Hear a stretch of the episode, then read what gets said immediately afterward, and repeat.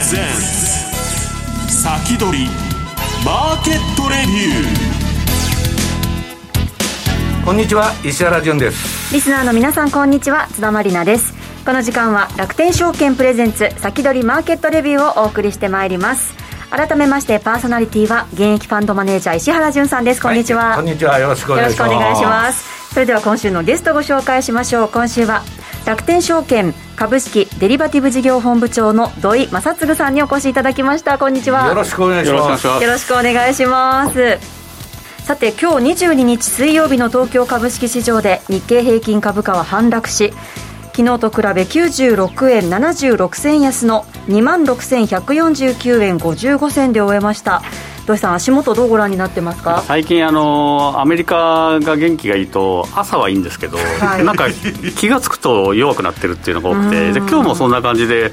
なんか元気ないなっていうところですね、まあ、朝織り込んじゃって、その後することがないみたいな、そうそのまま持ってくれればいいんだけど、なんかずるずるずるっと下がってて、香港が上がってるのに日本だけ下がるとか、ちょっとあんまりいいっていうかじゃないですね。アメリカの先物とか見ながら、ちょっとやってるような感じですよね。そうですね、うん、確かに。あの先物は若干下がってくると、まあ、一緒に下げるとかね。ね今日はあの土井さんの銘柄期待してるっていう声があの飛んでるんで土井さんよろしくお願いします、はい、はい、この後じっくりとね銘柄についても伺っていきましょう。さてこの番組は YouTube ライブでも同時配信しています。動画配信についてはラジオ日経番組サイトからご覧いただけます。また番組ホームページからは随時質問などを受け付けています。番組宛てメール送信フォームからお寄せください。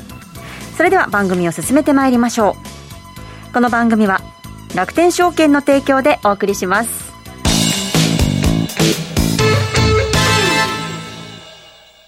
楽天証券ならお持ちの楽天ポイントで株が買えるのをご存知ですか？ポイントで株取引をすることの最大のメリットは楽天ポイントが株というご自身の資産になることです。ポイントでお買い物をしたり、旅行をしたりするのもいいですが、ポイントで株を買ってみませんか？しかも楽天証券なら売買手数料がかからない手数料0円 ETF も多数取り扱い。ETF なら一口から購入できるので気軽に少額投資が始められます。詳しくは楽天証券ポイント投資で検索。楽天証券の各取扱商品等に投資いただく際は、所定の手数料や諸経費等をご負担いただく場合があります。また、各取扱商品等は価格の変動等によって損失が生じる恐れがあります。投資にかかる手数料等及びリスクについては、楽天証券ウェブサイトの投資にかかる手数料等及びリスクページや、契約締結前交付書面等をよくお読みになり、内容について十分にご理解ください。金融商品取引業者、関東財務局長、金賞第195号、楽天証券株式会社。ウィークリーマーケットレビュー。さあ、ここからは楽天証券株式デリバティブ事業本部長、土井正嗣さんにお話を伺っていきます。土井さんよろしくお願いします。はい、よろしくお願いします。よろしくお願いします。今日はですね、はい、あの、いいニュース、いいニュースから始めたいんですけども、はい、あのアメリカ株の信用取引って、ここ、業界で3年間ぐらいかけて、うん、あの作ってきた制度で、でようやく7月からスタートになります。悲願のあれですよね。はい、で、あの、楽天証券では、えー、口座の受付開始しましたので、えー、このご案内したいと思うんですが、まあ何しろ、えっ、ー、と、アメリカ株って今まで買いしかできなかったんですが、うん、売りができるようになると。うんこれと、それからレバレッジがかけられるようになる、まあ、日本株よりも値動きが大きいのと、ストップ安、ストップ高がないので、レバーは2倍までっていう規則なんですけども、うん、まあ、それでも値動きも結構ありますし、であとは、まあ、銘柄の数がですね、えーまあ、大体、協会の規則はきつめで、時価総額5000億円以上っていう規則があるんですが、まあ、それだけでもあの1000銘柄ぐらいあって、もうさすがアメリカ株っていう感じです。だからあのヘッジができるっていうのは大きいですよね、ね。みんな現物抱えてるから、売りができるっていうのは大きいです、ね、あと、ここっていう時にレバレッジかけて、でえーと、同じ銘柄を今までぐるぐるやるってできなかったんですが、信用取引だとできるんで、ここは圧倒的に違いますね。うん、なるほどで当社ですと、アプリでもスマホでもできるんで、まあ、この辺使っていただければと思います。で、次のページ、条件なんですけども、あのー、同じ銘柄を、まあ、どんどん取引するにあたって、現物株よりも、えー、条件、ちょっと取引しやすくしてます。えー、現物株があの最大、えー、22ドルのところを、これ16.5ドルなので、まあ、若干安くなってまして、うんで金利はあのアメリカドルなので、えーと、この後もしかして金利上がったら上がるかもしれないですが、まあ、さ最初の月は4.5で頑張るっていうところで始まりますね。で貸し株料も、まあ、日本のものよりはちょっと高いんですけども、あの持ってる期間がやっぱアメリカ株だと限定的だと思うんで、まあ、この辺あのホームページで条件確認していただければと思います。で、えーと、最初にですね、えーまあ、始めということで、今、日本株の信用取引口座をお持ちの方が、アメリカ株の、まあ、口座を開けるって言っても、あのまあ、書類読むだけなんですけど、まあ、それをやっていただくか、まあ、新たに、えー、日本株とアメリカ株の信用口座を開けていただく、まあ、どちらでも、えー、漏れなく200ポイントもらえますので、うん、で口座を開けるのは、まあ、お金かからないんで、まあ、ぜひこれを機会にあの準備をしていただくと、うん、でこれ、エントリーしなくても200ポイントもれもらえますんで、はい、えー、8月31日まで。まあ、ぜひ申し込んでいただければと思います、はい、備えておくっていうのは、ね、そうですね、ね。いざ動きたいっていう時に、じゃあその場で申し込もうっていうと、ちょっと遅いので、そうです、ね、前からやっとで今、200ポイントもらえるんだったら、まあ、それはいい話じゃないかというところでしょうね。で、えーとまあ、この辺の、えー、使い方も含めて、えー、今週末にセミナーがあの株式投資アカデミーっていうのがあるんですけども、まあ、その中で、えー、このこの番組にもよく出てる、えー、神田というものが、えー、このアメリカ株信用取引について話しますんで、でこの日は、えーまあ、個人投資家、分泌家で有名な穂高さんとか、えーとまあ、今中さん、吉田さん、それからグローバル X の深野さんとお話、まあ、1日、まあ、半日ぐらいですかね、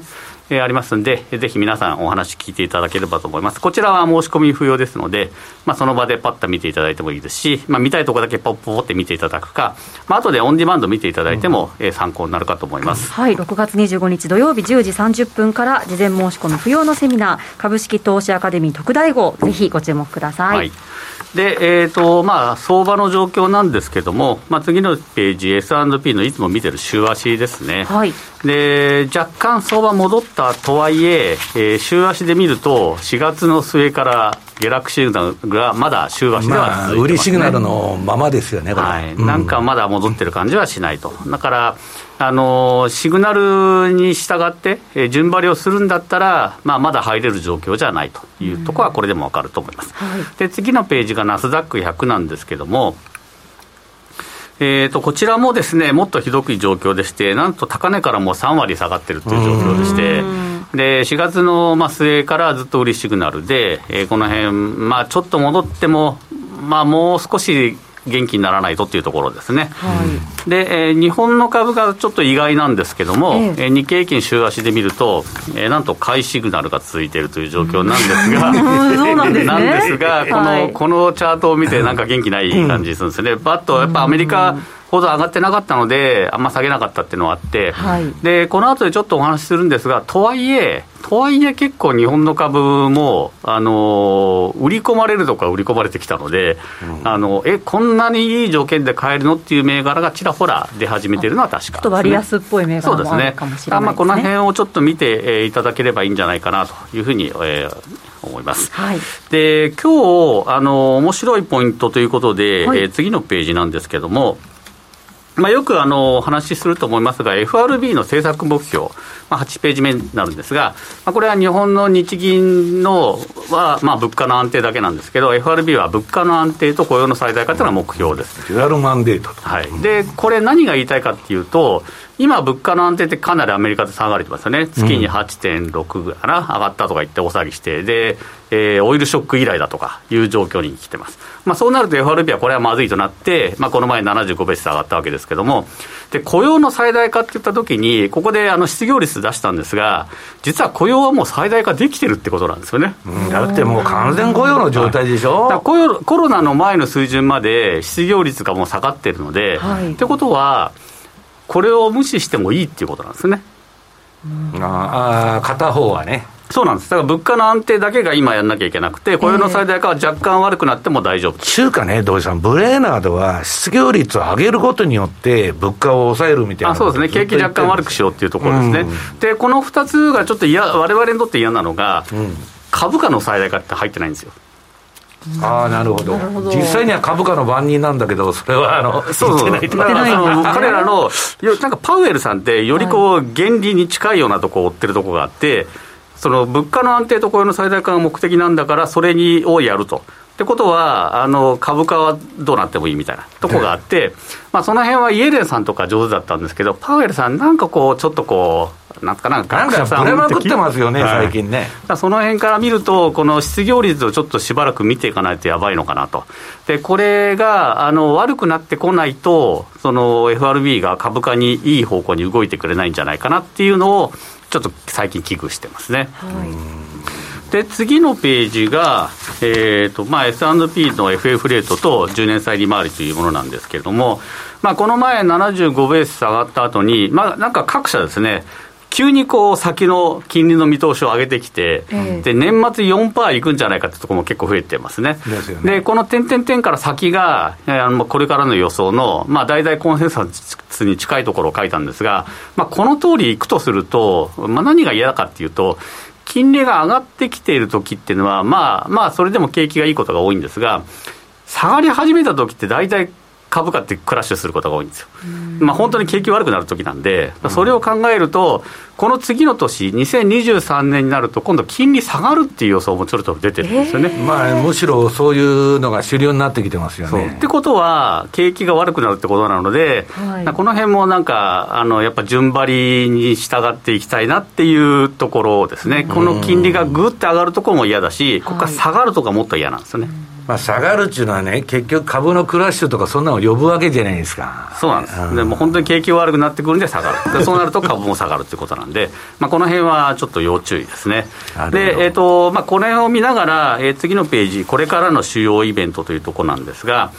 まあ、いろいろあるんですが、やはり FOMC と雇用統計は目を離せないんで、赤いままですね。はい、えで、まあ、早速7月の終わりにありまして、でここで、まあ、0.5、あるいは0.75上がるって言われてて、で9月も0.5とか上がるんじゃないかと、で11月も上がるんじゃないかと、で 10, 10, 月10月なくて、で12月にまたあるので、うん、もう全部50ベースとか0.75とか、バンバンバンって上がっていくと、これはまた困るという状況なんですが、まあ、上がりそうというところですね。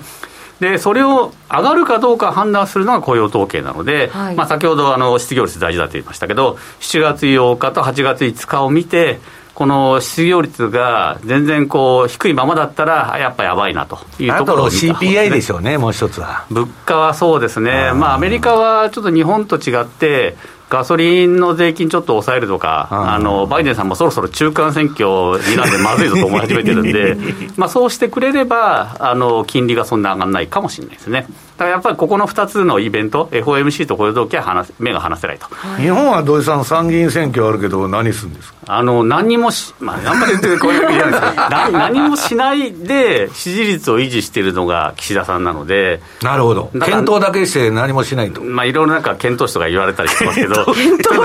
ただなんかあの、何もしないことによって勝ってきた方なので、ちょっとここからなんか、リスク取るのは考えにくいなと思いますね。あ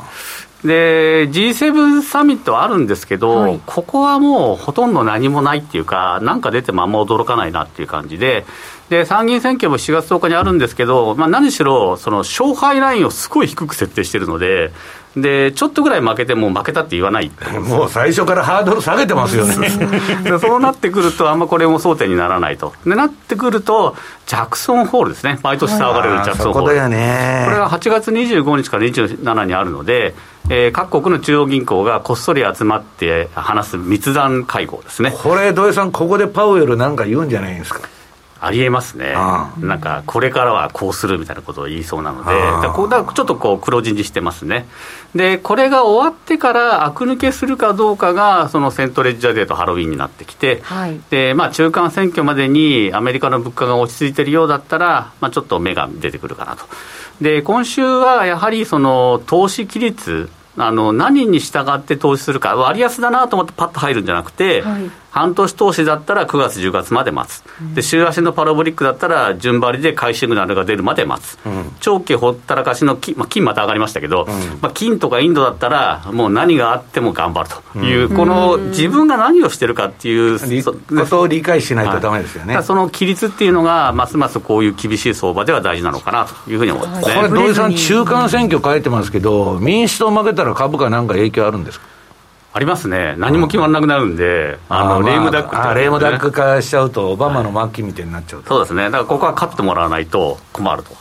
思いますね、はい、そして今日ですね、日本時間、今夜夜に、FRB パウエル議長が議会証言する予定ということですけど、これは何か金融政策に関する発言、出てくるんですか、爆弾発言が出たら、それはやばいでしょうけど、今までの延長上だったら、そんなにサプライズはないと思うんですね、やっぱ物価を抑えに行きますとかっていうのは、まあ言うと思いますんで。うん。はい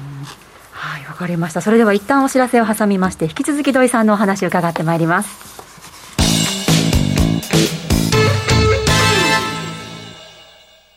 つなぎ売りを活用して株主優待をお得にゲットしよう。現物の買い注文と信用の新規売り立て注文を組み合わせることで価格変動リスクを抑えて株主優待がゲットできるんです。しかも楽天証券の一般信用短期なら逆皮膚の心配なし。つなぎ売りを有効活用してお得な優待生活を送りませんか？詳しくは楽天証券つなぎ売りで検索。楽天証券の各取扱い商品等に投資いただく際は、所定の手数料や諸経費等をご負担いただく場合があります。また、各取扱商品等は価格の変動等によって損失が生じる恐れがあります。投資にかかる手数料等及びリスクについては、楽天証券ウェブサイトの投資にかかる手数料等及びリスクページや、契約締結前交付書面等をよくお読みになり、内容について十分にご理解ください。金融商品取引業者、関東財務局長、金賞、第195号。楽天証券株式会社。先取り。マーケットレビュー。さあ、この時間も引き続き土井さんにお話を伺っていきます。ここからはね、詳しく銘柄についても聞いていきたいと思います。はい、えっ、ー、と、5月の末に25日に出した銘柄で、えー、まあ、小ボンドは、その、補修銘柄、インフラ銘柄で、うん、まあ、やはり今年も地球温暖化なんで、ちょっと災害、雨がいきなり来たりしてますけども、まあ、こうなってくると、えー、小ボンドのニーズが増えて、まあ、今もあの、工事いっぱい持ってるので、業績すごく良くて、うん、で、この相場でも結構頑張ってるっていうのが小ボンドですね。これは強いなと。はい、で、ゲームは、あの、海外のと日本のと、両方とも業績悪くないはずなんですけど、やっぱり相場全体に引きずられてしまって、えー、任天堂とかカプコンは、まあ、まあ、特にカプコンはあんまり良くなかったんですが、あの一方で、アクティビジョン・ブリザードとかエレクトロニック・アーツは結構頑張ってて、はい、EA はだって前回、5月25日、土井さんにこのお話聞いてから、すごい上げましたね、キュッて上げて、まね、まあ、ちょっと今、下がってますけど、はい、まあ、でも全体の流れは悪くなくて、トレンドもいいので、まあ、継続と。で、タバコ銘柄のフィリップ・モリス・インターナショナルも、これも配当がいっぱい出るので、えーまあ、あのトレンド的にもまだ持ってるんで、まあ、この辺は継続ですね、はい、で、相場全体はやっぱり良くないというのが続いてます。で、継続銘柄なんですけれども、えー、とやはりこの時流に乗ってるといいますか、電源開発、これはやっぱりあの石炭戻ってきたみたいな。停電のあれはどうなってるんですかね、いややはり今年の夏はやばいでしょうね、あのちょっとうまい棒何本分かのポイントじゃ、みんな節電してくれないとか。節電、節電ってね、今、すごい言われてますけど、はい、いや、そこかなと思いつつ、しょぼすぎると、まあそうなると、やっぱり石炭に強いあの電源開発っていうのは、やっぱあのしっかりしてるので。で、あとはそういう状況でね、原発を再稼働しようちゅう頭が政権の中にあるんですよ、まあ、そうなってくると、電源開発はあの作りかけの原発を持ってるので、うん、あの吹き上がる材料になってくると思いますね。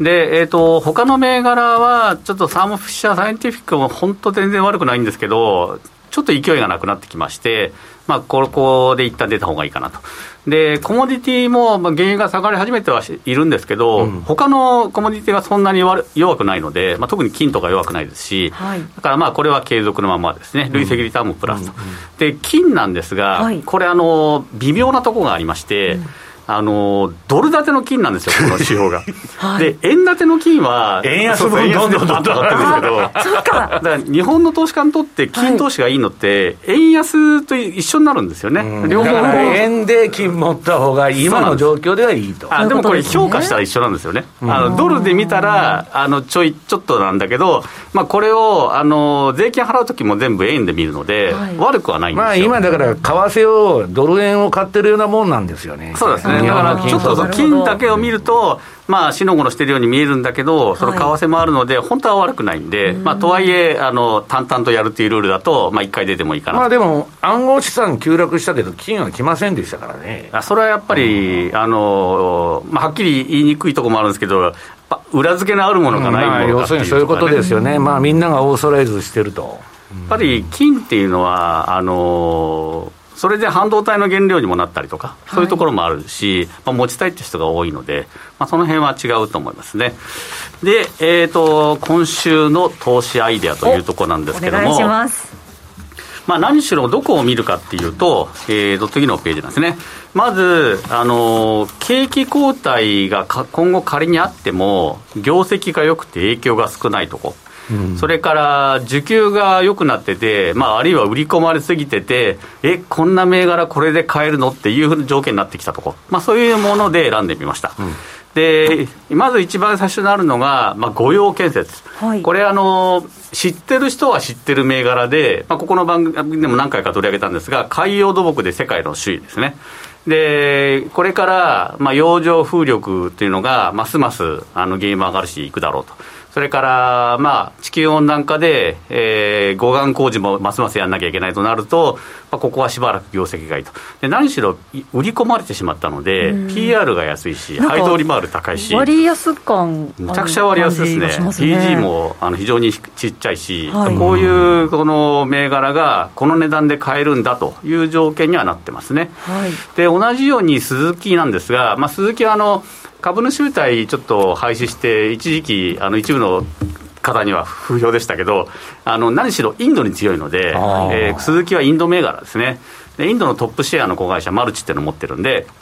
まあ、この辺もあの相場全体が売り込まれたので下がってきて、PR ももう10倍、10.8倍ですね、えー、で売上高成長率も高いし、PG もちっちゃいので、まあ、この辺はちょっとこう長い目で見ると、持てる銘柄だなと思いますね。うんで3番目がイーライ・リーなんですけども、えー、これはもともとでっかいあの製薬企業なんですが、うん、あのアルツハイマーの薬、これがフェーズ3という、まあ、状況に入ってまして、まあ、酸素って書いてあるんですが、フェーズ3っていうのが終わると、ついに薬が出るか出ないかというところなんですね。